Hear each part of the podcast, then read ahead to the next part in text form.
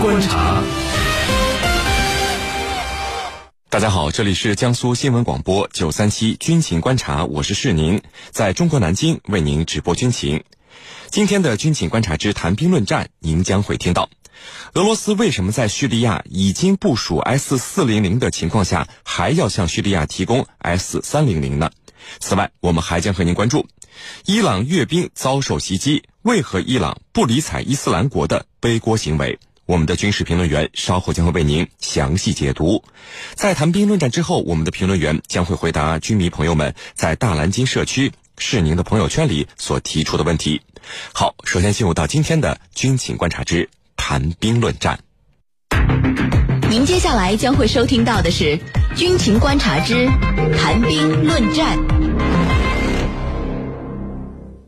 今天的军情观察之谈兵论战，我们邀请到的两位军事评论员分别是军事专家陈汉平教授和军事专家袁周副教授。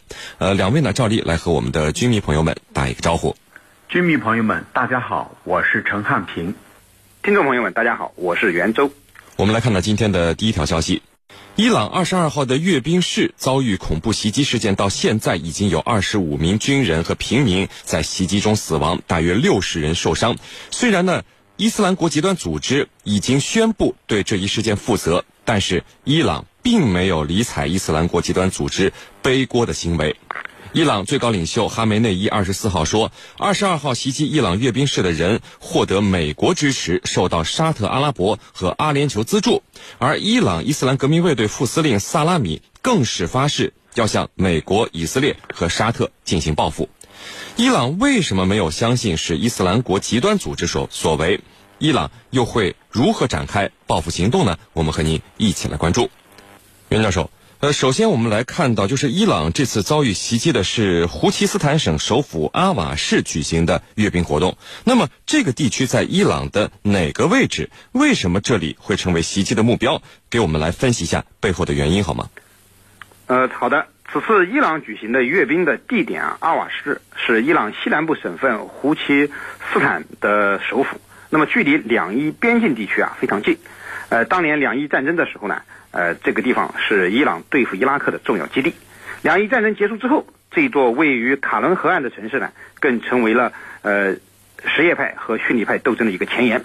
特别是呃在伊拉克战争之之后，伊朗趁着伊拉克势力的衰弱。呃，就以阿瓦市为核心，在胡奇斯坦省呢，呃，培训了大量的什叶派民兵，以对抗美国支持的逊尼派。那么还以此为基础啊，扶植伊拉克的什叶派政权，并影响着呃这个叙利亚、黎巴嫩的什叶派势力。因此啊，阿瓦市也就成了逊尼派的眼中钉、肉中刺。那么这次伊朗选择在阿瓦市举行阅兵，为的是纪念两伊战争呃爆发三十八周年。那么在这样接近伊拉克的地点举办这样的阅兵，对于逊尼派而言呢，也是一件是可忍孰不可忍的事。那么可能早就蓄谋已久，要搞这么一次呃针对伊朗阅兵的恐怖袭击事件了。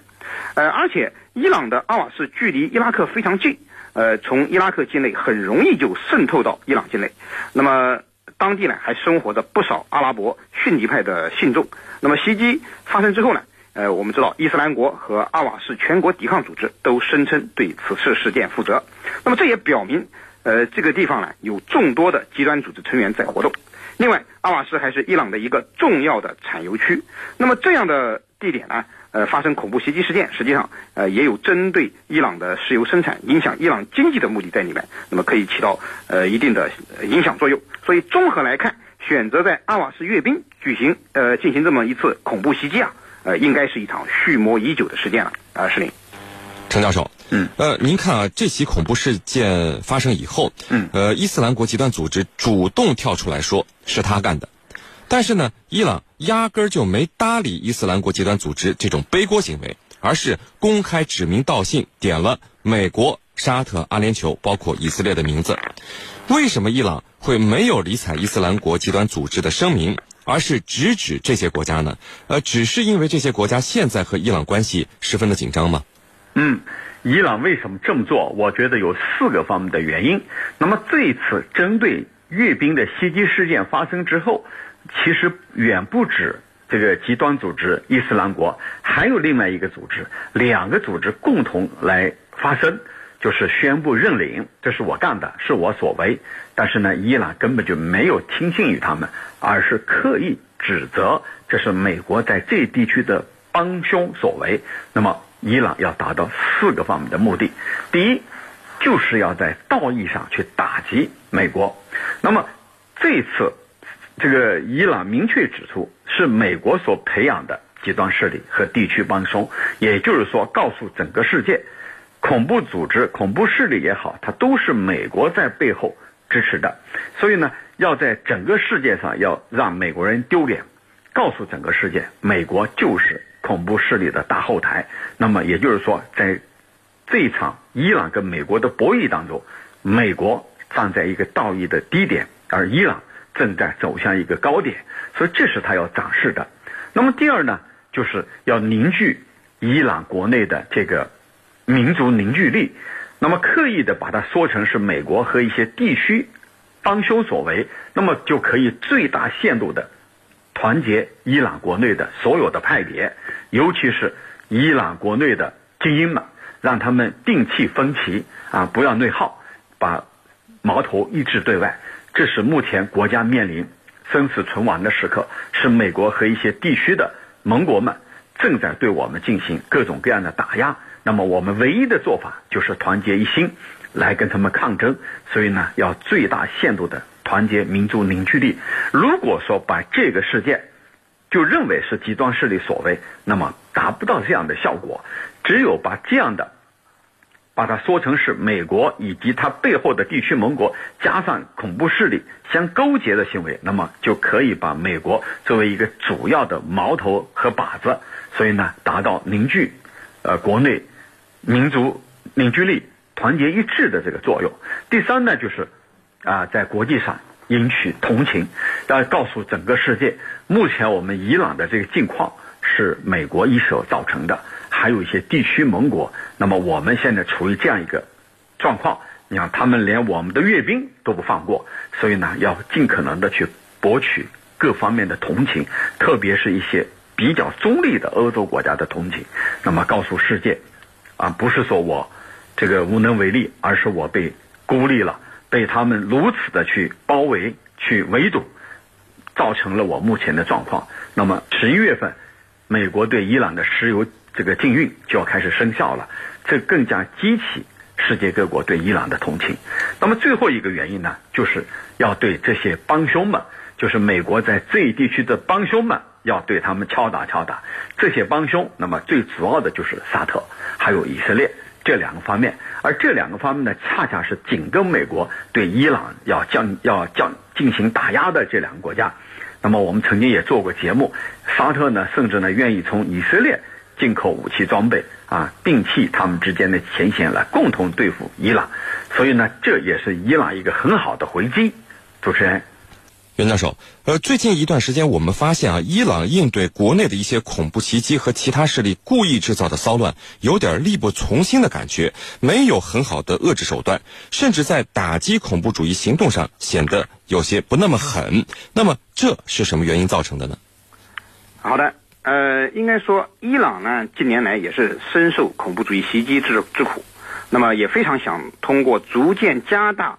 打击恐怖主义的力度，来从根本上杜绝恐怖主义的忧患。呃，可惜的是啊，一直以来，呃，伊朗面临的恐怖主义威胁的形势是有增无减。呃，国内的反恐形势可以说不容乐观。造成这样的局势呢，呃，既有外部因素，也有内部因素，是一个综合作用的结果。首先从国际上讲，呃，域外势力在伊朗的反恐问题上采取的双重标准，甚至明里暗里支持针对伊朗的恐怖袭击活动呢。是伊朗恐怖主义打而不绝的根本原因。呃，你比如说此次伊朗阅兵事件遭受袭击的事情呢，那么伊朗就怀疑其中有他的呃中东的战略对手沙特在暗中支持，提供了帮助。此外，美国在伊朗的反恐问题上也是呃十分明显的坚持了双重标准。那么呃，你像诸如我们刚才提到的呃阿瓦士全国抵抗组织这类伊朗境内的反政府组织呢，那么美国都拒绝呃认其为恐怖组织。并且啊，还为其提供各方面的援助。呃，美国的这样的行径呢，就助长了呃伊朗境内类似的组织在伊朗境境内展开各种恐怖袭击活动。呃，其次啊，就是伊朗本身，由于它参与到中东的地缘战略博弈当中，那么呃，为了争当中东强国而四处出击，所以国内呢兵力不足。那么对于频频呈现的呃这个恐怖主义事件啊，那么有些措手不及，无力应对。呃，再加上由于当前伊朗经济上比较困难，所以啊，也是巧妇难为无米之炊，是有心杀贼，却没有更多的钱投入到反恐的战场上去。那么第三个原因呢，就是呃，由于这个美国的制裁，那么国内经济形势进一步恶化，这就使得这个伊朗国内的教派冲突、民族矛盾更加凸显。那么这也是造成了呃恐怖主义不断滋生的一个温床啊，石林。好的，那这个程教授啊，伊朗从最高领袖到精锐部队伊斯兰革命卫队的指挥官都说要报复美国、以色列、沙特这些国家。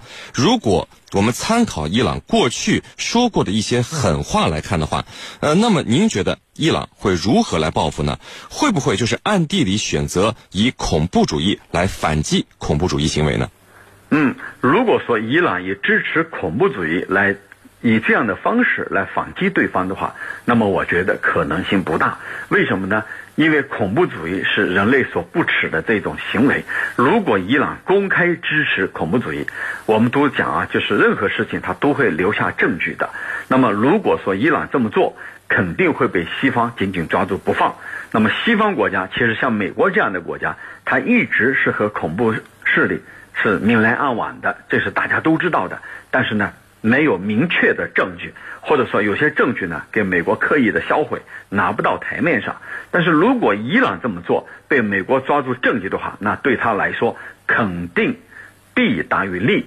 所以呢，伊朗不可能采取以恐制恐的办法来展开行动。那么过去呢，美国曾经指责伊朗是制恐国家啊，但是伊朗呢始终强烈予以否认。